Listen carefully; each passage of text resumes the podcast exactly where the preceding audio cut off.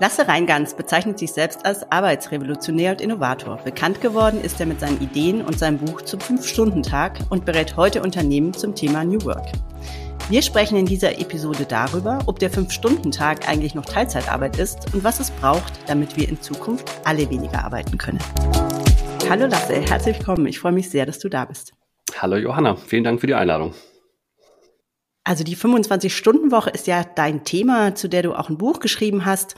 Und ähm, meine erste Frage geht immer so ein bisschen in die Richtung, wie sind die Menschen zu dem gekommen, was sie heute tun? Wie bist du zum Thema Fünf-Stunden-Tag oder 25-Stunden-Woche gekommen? Ähm, wie bin ich zum Fünf-Stunden-Tag gekommen? Ich hatte früher ähm, oder anders. Ich habe ganz früh angefangen, mich mit Computern auseinanderzusetzen, als ich ein kleiner Junge war und habe Programmieren angefangen und ähm, war dann immer sehr verbunden mit dieser IT- und Informatikschiene und habe das irgendwann eben studiert und habe dann Master gemacht und habe dabei schon mich nebenbei selbstständig gemacht in diesem neuen Internet, was es damals gab. So Ende der 90er habe ich die ersten Webseiten gebaut, habe dann Datenbanken programmiert und Plattformen entwickelt und so weiter. Und das war eine mega spannende und super Zeit. Und ich habe daraus meinen Beruf gemacht, habe eine Agentur gegründet, habe die groß werden lassen. Wir waren irgendwann 50 Leute, hatten Kunden wie Daimler AG, Mercedes-Benz, also ne, dann mhm. Microsoft und so weiter und so fort. Das war alles spannend und toll und ich möchte nichts davon missen. Ähm, ich habe nach zehn Jahren die Agentur aber verkauft oder meine Anteile an die anderen Gesellschafter verkauft und hatte die Zeit und die Chance, im Garten mal zu reflektieren, was ist da gerade alles gelaufen. So, und gelaufen war zehn Jahre Vollgas und zehn Jahre rund um die Uhr arbeiten, nebenbei heiraten, Haus kaufen, Kinder kriegen, solche Sachen, die in manchen Leben auch vorkommen.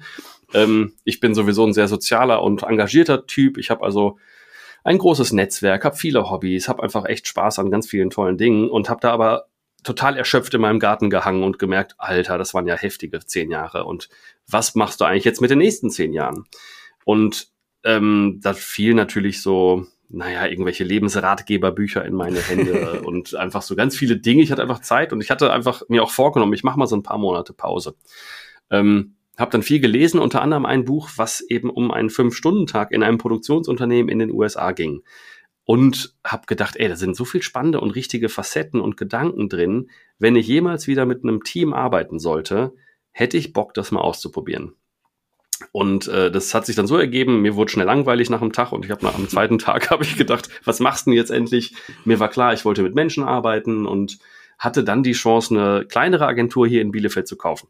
Und das habe ich dann auch getan, aber mir fest vorgenommen, wenn ich diese Agentur gekauft haben werde, dann werde ich auch zeitnah ein Experiment starten, nämlich einen Fünf-Stunden-Tag bei gleichem Gehalt, gleichem Urlaubsanspruch und halt nur der Regel, wir arbeiten von acht bis eins. Mhm. War ein bisschen blauäugig, bisschen naiv, weil ich gar nicht mir Gedanken darüber gemacht habe, dass das eine ein Produktionsbetrieb ist in den USA, also ganz anders planbar, ganz anders irgendwie, naja, ähm, ganz anders aufgestellt als ja. ein Dienstleistungsunternehmen, was im Digitalgeschäft tätig ist. Da hatte ich mir ganz schön wenig Gedanken zu gemacht. Aber nichtsdestotrotz, so haben wir damit begonnen und ich habe das im, wann war es? Es war im November 2000, nee, im, doch im November 2017 haben wir dann den Fünf-Stunden-Tag gestartet. Und der Rest, äh, den Rest kann man dann auch tatsächlich weltweit in der Presse nachlesen. Das war eine interessante Erfahrung. Genau. Der Rest ist Geschichte, genau. Ja, jetzt haben wir schon äh, darüber gesprochen. Also Fünf-Stunden-Tag, acht bis eins hast du beschrieben. Damit seid ihr gestartet. Erklär doch mal das Konzept dahinter. Wie funktioniert das eigentlich? Also die erste Reaktion war von meinem, von meinem Team damals, wie sollen wir das denn schaffen? Wir sind doch jetzt schon immer unter Dauerstress und haben nie genug Zeit, um den ganzen Arbeits, das ganze Arbeitspensum zu schaffen. Und ich habe mich natürlich damit beschäftigt und habe Studien gelesen und habe geguckt, okay, was passiert eigentlich im Arbeitstag? Ähm, und Rahmenbedingungen war natürlich, wir müssen ja die Produktivität gleich halten. Also es mhm. muss ja klar sein, dass der Kunde das bekommt, für was, für was er uns bezahlt, in der Qualität, die er zu Recht erwarten kann, und zwar auch in der Zeit, die er dafür uns gibt, sozusagen. Ähm, das heißt, da war ein großer Druck, den ich aufs Team gelegt habe. Und wir haben halt genau geguckt, okay, was muss man tun, um jetzt in weniger Zeit das Gleiche zu schaffen und haben erstmal gesagt, ey, lass uns doch mal mit, der, mit den Prozessen anfangen. Was läuft hier Mist? Ähm, und in Organisationen ist es häufig so, dass keiner sich wirklich traut, den Mist beim Namen zu nennen, weil ja irgendein Vorgesetzter oder irgendeine Vorgesetzte diesen Mist sich irgendwann mal ausgedacht hat. Das heißt, meine Ausgangslage war insofern ganz charmant, weil ich ja der neue Unternehmer, also der Inhaber dieser Firma war und egal, was da für Mist benannt wurde, eigentlich niemand daran schuld war und wir also wirklich die Chance hatten, alles auf links zu drehen. Was wir also getan haben, war, uns alle Prozesse anzuschauen und zu sagen, okay, warum nutzen wir E-Mails? Wenn man jetzt mal überspitzt formuliert, warum nutzt man das Fax? Warum haben wir keine Dailies, wo wir uns gegenseitig ganz schnell abstimmen? Warum sind unsere äh, Meetings immer eine Stunde lang? Also warum haben wir zum Beispiel keine Viertelstunden-Meetings mit ganz klarer Agenda, einem Verantwortlichen und einer Moderation und so weiter und so fort? Das heißt, wir haben einfach geguckt und waren erstmal ganz wohlwollend und offen einer Möglichkeit gegenüber, dass es möglich ist, einen Job von acht Stunden auf fünf Stunden zu reduzieren. Und wir haben da als Metapher so ein bisschen herangezogen, dass wir einfach so unnötige Luft aus dem Luftballon rauslassen und das Wesentliche eben drin lassen. Das heißt, hm. ähm, alles das, was nicht wirklich auf Produktivität einzahlt, schmeißen wir weg. Klingt wie Maschinen und das gefällt mir gar nicht, weil ich sehr menschlich bin und auch gerne mit Menschen arbeite. Deswegen habe ich auch externe Supervision dazu geholt, dass wir einmal im Quartal gemeinsam schauen, wo stehen wir, wie geht's uns, was sind unsere Bedürfnisse, die vielleicht nicht befriedigt werden oder vielleicht auch befriedigt werden bei manchen. Äh, und da kam lustigerweise Folgendes raus, dass wir zwar mit den Prozessen es schaffen, tatsächlich in kürzerer Zeit mit einem enormen Druck die gleiche Arbeit zu leisten, aber es uns damit nicht so unbedingt gut geht, weil wir viel vermissen, nämlich menschliche Interaktion. Und dann kam einfach raus, ja, wir brauchen mehr Team-Events, um den Fünf-Stunden-Tag möglich zu machen. Wir brauchen äh, mehr Miteinander und so weiter und so fort. Und dann haben wir so Dinge getan wie, okay, Freitag ab eins, wenn eigentlich Feierabend ist, haben wir freiwillig, optional für alle einfach so ein Kochevent immer gestartet. Da konnte einer für alle kochen und man konnte sich anmelden und es war so eine Art Kochclub und jeder, der Bock hatte und Zeit hatte, konnte Freitag um 13 Uhr gemeinsam hier essen und dann sind wir ein bisschen versackt manchmal und am Ende waren wir ab und an vielleicht auch mal in der Kneipe. Also einfach so das nachgeholt, was unter der Woche nicht möglich war. Und das war, ähm, ja, das war so der Start. Und wir hatten damals im November eben gesagt, wir werden das als Experiment erstmal durchführen und schauen, ob, wir's, ob das funktionieren kann. So bis Februar, März 2018. Und wir haben natürlich dann diese enorme Presse weltweit gehabt, was auch nochmal komisch war, aber nichtsdestotrotz haben wir gemerkt, okay, warte mal, das, was früher in acht Stunden möglich war, schaffen wir jetzt in fünf.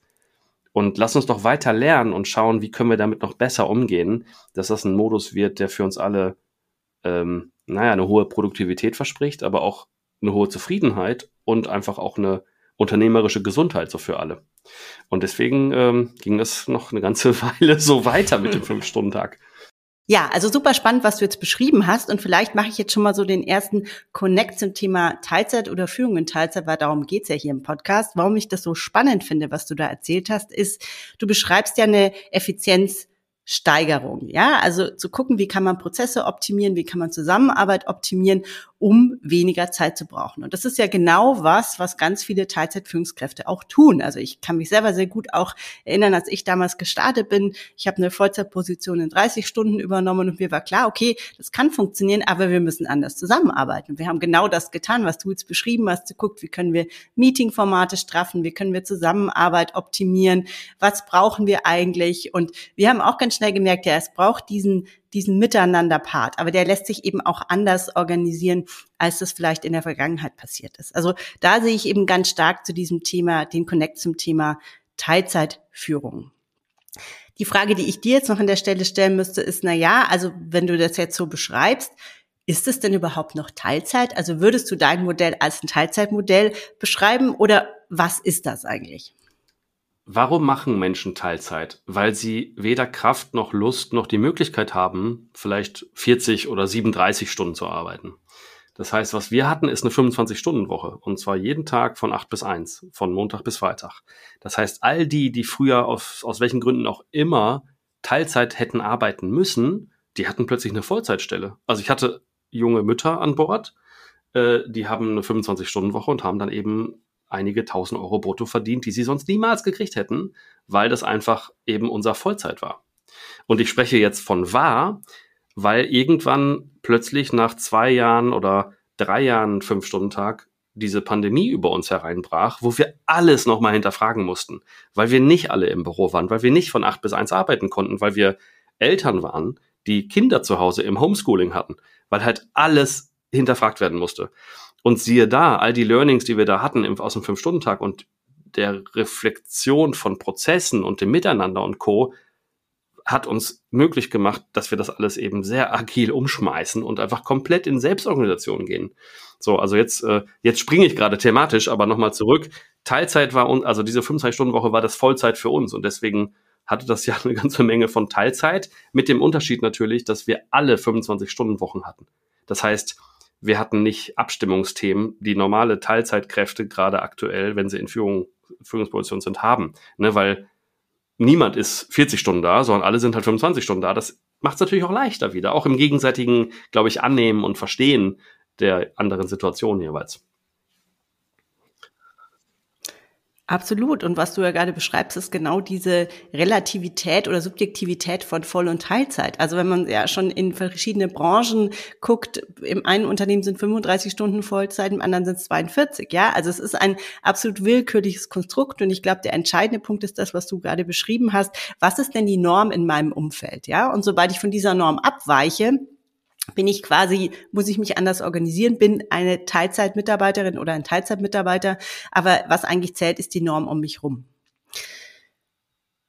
Du hast schon ein bisschen beschrieben, ähm, was es eigentlich braucht, damit so eine Arbeitszeitreduzierung ähm, funktionieren kann, aber vielleicht nochmal zusammengefasst, was sind aus deiner Sicht eigentlich die wichtigsten Erfolgsfaktoren?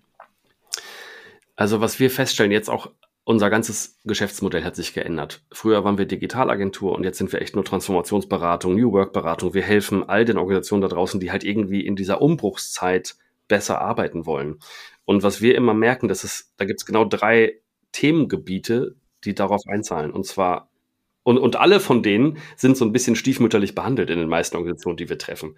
Ähm, das erste ist echt diese, diese Betrachtung der Prozessebene. Womit arbeiten wir eigentlich, damit die Menschen befähigt sind, gut zu arbeiten? Es gab jetzt kürzlich eine Umfrage, die wieder gezeigt hat, dass in Deutschland 80 Prozent aller Unternehmen noch immer das Fax benutzen. so absolut unvorstellbar. Als ich auf die Welt kam, war das Fax Mist. Und das ist nicht besser geworden. Dennoch benutzen das 80 Prozent. Also das ist, das ist, ja fast eine, jeder, fast jeder benutzt das scheiß Fax auf Deutsch. Entschuldigt bitte. Ähm, und das ist so eine Sache, was wir auch in Corona gesehen haben. Warum benutzen so viele Menschen noch E-Mails? Auch E-Mails sind Schrott. Und jetzt, jetzt gucken vielleicht manche irritiert da draußen, aber E-Mail ist halt auch ein uraltes Medium. Das ist eigentlich das Fax 2.0. Ja. Kollaborative Tools, es gibt irgendwelche Tools, wo man, wo man Co-Kreation betreiben kann, wo man einfach alles, was wir heutzutage machen, weil wir sitzen alle irgendwo an irgendeinem Rechner, alle, die nicht am Fließband stehen, ne, mit dem kleinen, mit dem kleinen Einschub. Aber die meisten Bürojobs, die wir gerade sehen und haben, haben irgendwo einen Rechner und müssen irgendwelche Tools bedienen.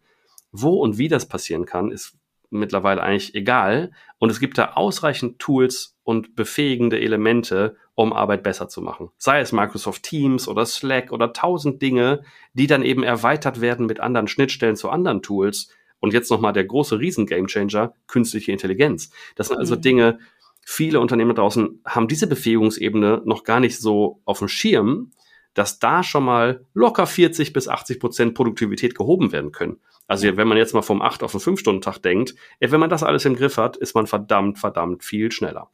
Ja. Das auch so, wie äh, machen wir eigentlich oder wie betreiben wir Wissensmanagement, wie vereinbaren wir Termine, nämlich nicht per Ping-Pong über 35 E-Mails, sondern einfach mit einem Doodle, also mit irgendwie Calendly oder sonst was. Ähm, das sind so Dinge, da gibt es eine ganze Menge zu heben. Die nächste Ebene ist genau, wie arbeiten wir eigentlich miteinander? Also wie geht es uns in der Zusammenarbeit? In welcher Art von Beziehung arbeiten wir miteinander? Und sind uns alle unsere Rollen klar, unsere Stärkenprofile klar und so weiter und so fort? Also das ist auch so ein Thema, was wir immer machen bei uns im Team, wenn Leute anfangen, aber auch Kunden dabei begleiten. Wir führen Stärkenprofiling durch. Wir gucken, passt die Aufgabe zu den Stärken der Person und gucken auch immer wieder, ob die noch an der richtigen Stelle sind oder ob sie sich selber vielleicht unwohl fühlen, was eben auch Potenziale lindert und so weiter. Ne? Dass man einfach da ganz viel hebt, weil, also das Beispiel, was ich immer nutze, ist, dass es manche gibt, die sind gerne Finanzbuchhalter und manche sind gerne Fußpfleger oder Fußpflegerin. Hm. Und das sind so Dinge, ich persönlich wäre in beiden dieser beschriebenen Beispiele extrem schlecht, aber dafür in anderen extrem stark. Und wenn man Teams genauso zusammensetzt, dass genau die richtigen Stärkenprofile zusammenarbeiten und wohlwollend miteinander in einer guten Beziehung damit umgehen, dann kann man auch da eine ganze Menge heben. Weil wir halt alle als Mensch in der Arbeitswelt stecken und wir als Mensch sicher und zufrieden und als kompetent da sein wollen. Und das ist eine Sache, auch das wird so gerne nicht berücksichtigt in einem Maß, wo man halt super viel heben kann. Und die dritte Ebene, die wir auch immer uns angucken, ist, ist eigentlich allen der Unternehmensführung, also die mit eingeschlossen, die Ausrichtung klar.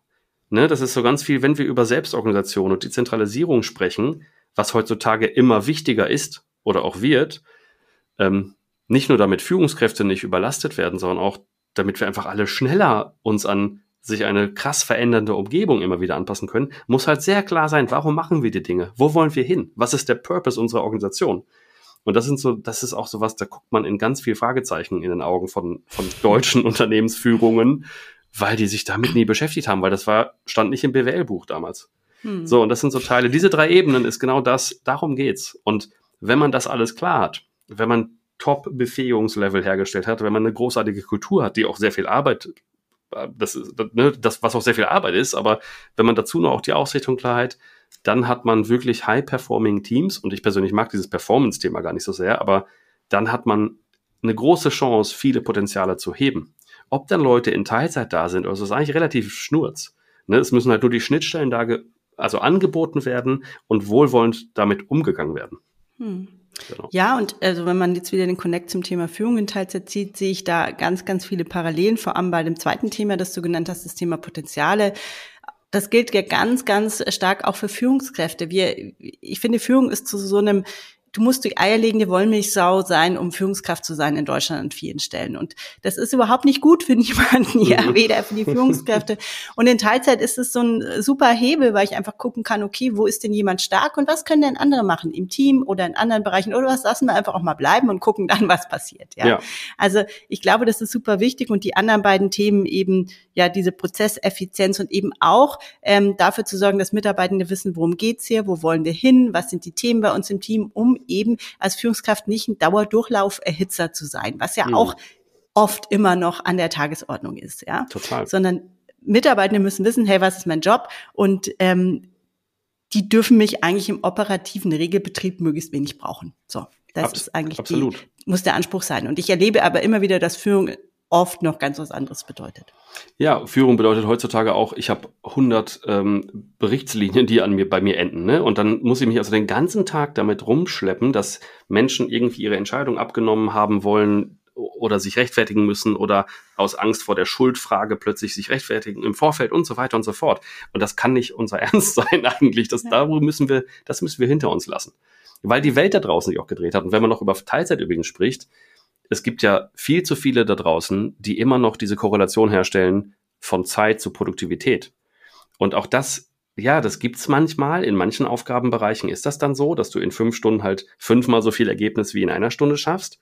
Aber das ist doch überhaupt nicht mehr das, wo wir gerade stecken. Ne? Weil für diese, für diese Facetten von Arbeit haben wir Automatisierung und haben Digitalisierung und haben Robotik und Co. Wir müssen mit unseren Kompetenzen und unserem Wissen und unserer Expertise Lösungen finden für Probleme, die niemand sich überlegt hat vorher. Mhm, genau. Und da gibt's Tage, wo ich eine halbe Stunde am Tag gearbeitet habe, aber wirklich Impact generiert habe. Mhm. So. Und interessanterweise, das ist auch nochmal eine schöne Anekdote aus dem Fünf-Stunden-Tag, diese Höchstleistungsmomente, die haben wir selten, wenn wir am Schreibtisch im operativen Geschäft gefangen sind die haben wir meistens zum Beispiel am Fünf-Stunden-Tag, wenn wir um 15 Uhr mit dem Fahrrad durch den Wald fahren oder im Schwimmbad eine Runde schwimmen. Und das haben wir auch gemerkt, dass wir zum einen nämlich die Prozesse und das Operative in den fünf Stunden wirklich abgebildet haben und dann im Nachmittagsbereich die Mega-Ideen kamen, die unsere Kundenprojekte wirklich nach vorne gebracht haben. Oder auch mhm. uns selbst äh, besser dargestellt haben, weil wir einfach geile Ideen hatten, wie man Arbeit noch besser machen kann. Das wird halt auch vergessen, ne? Absolut. Also mhm. die, die, der Gedanke, dass Arbeit etwas ist, wo ich meine Hände auf der Tastatur haben muss, ja. sozusagen, das ist ja, glaube ich, das Grundproblem an der, an der Geschichte. Es gibt ja. solche Jobs, aber das werden immer weniger werden, sondern es zählen eben, wie du äh, gesagt hast, einfach andere Kompetenzen, es zählen Ideen, es zählt Empathie, es zählt die Möglichkeit, die Fähigkeit, andere zu begeistern. Das sind Dinge, die heute wichtig sind, gerade in Führungspositionen. Ja. Ja, jetzt hast du eben ähm, erzählt, na ja, okay, 25-Stunden-Tag es geht ja auch so momentan so viel um diese Diskussion, was müssen wir eigentlich mehr oder weniger arbeiten in Zukunft, Fachkräftemangel. Manche sagen, oh Gott, wir müssen alle wieder 42 Stunden arbeiten. Andere sagen, nee, nee, es muss genau in die andere Richtung gehen. Ich bin eindeutig ein Vertreter des weniger Arbeiten und habe dafür auch sehr viele gute Argumente.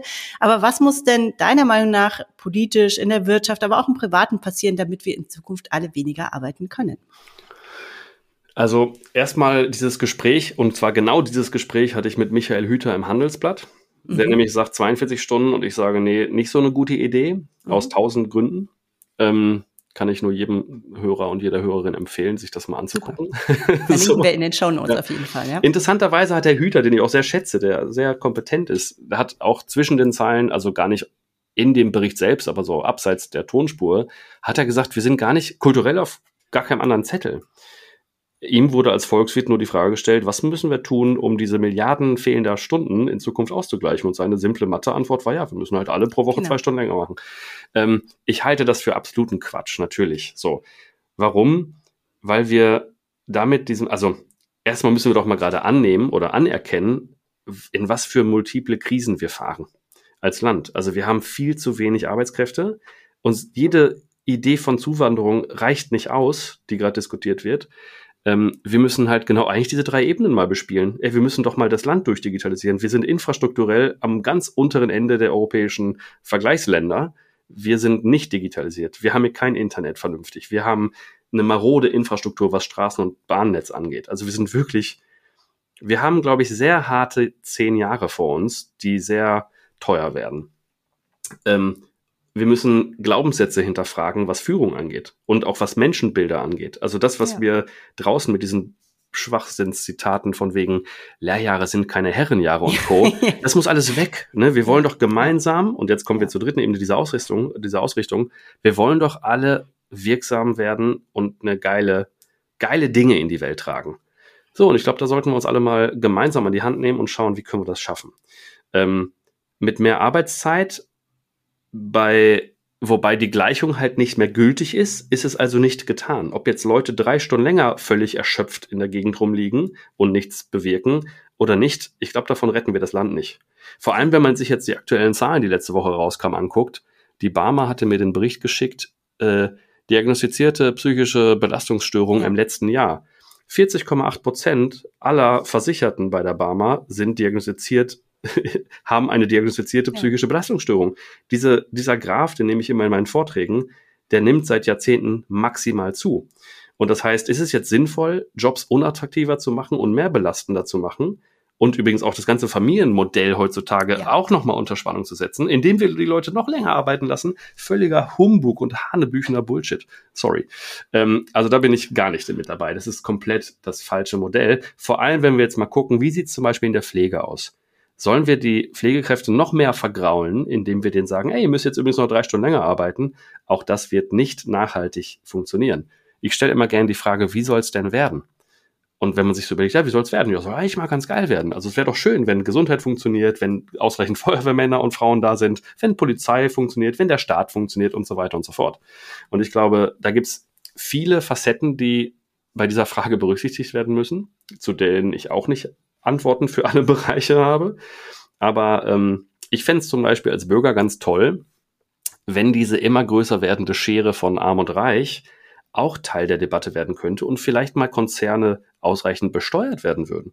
Ne? Also ich glaube, wenn man die äh, Kurven der Reichtumszuwächse der letzten zehn Jahre anguckt, wäre es, glaube ich, schlau, mal das Steuersystem zu hinterfragen, damit auch mehr Geld mal dahin geht, wo es, wo es benötigt wird, nämlich zum Beispiel in den Staat, und auch in Menschen, die diese Wertschöpfung erbringen. Es gibt mhm. einige Konzerne, da sind zwei Drittel der Belegschaft Verwaltung und ein Drittel an der Wertschöpfung beteiligt. Und dabei werden die, die oben in der Verwaltung sitzen, irgendwie 200-fach so viel bezahlt wie äh, die normalen Arbeitskräfte. Und das sind Dinge, das ist doch alles krank. Also wir sind im wirklich kranken, äh, kranken Zeitpunkt des Kapitalismus angelangt und da müssen wir an ganz vielen Ecken, glaube ich, vieles hinterfragen. Auch weil die Entwicklung und die, die Forschung, also alle, alle Erkenntnisse, die wir jetzt gewonnen haben in den letzten 20, 30, 40 oder 100 Jahren, die machen jetzt mal einen Umbruch notwendig. So, also, oder ein Umdenken. Ne? Das andere hört sich so revolutionär an. Aber ich glaube ja. erstmal nur, wir sollten jetzt mal evolutionär weitergehen und schauen, wo leben wir gerade und wie soll es werden? Und dann wird sich, werden sich, glaube ich, Möglichkeiten darstellen, die wir ergreifen sollten. Lieber Lasse, das würde ich gerne so als Schlusswort stehen lassen. Der Satz gefällt mir. Ich danke dir sehr für dieses Gespräch und wünsche dir alles Gute. Danke, Johanna, dass ich hier meine Gedanken teilen durfte. Dankeschön.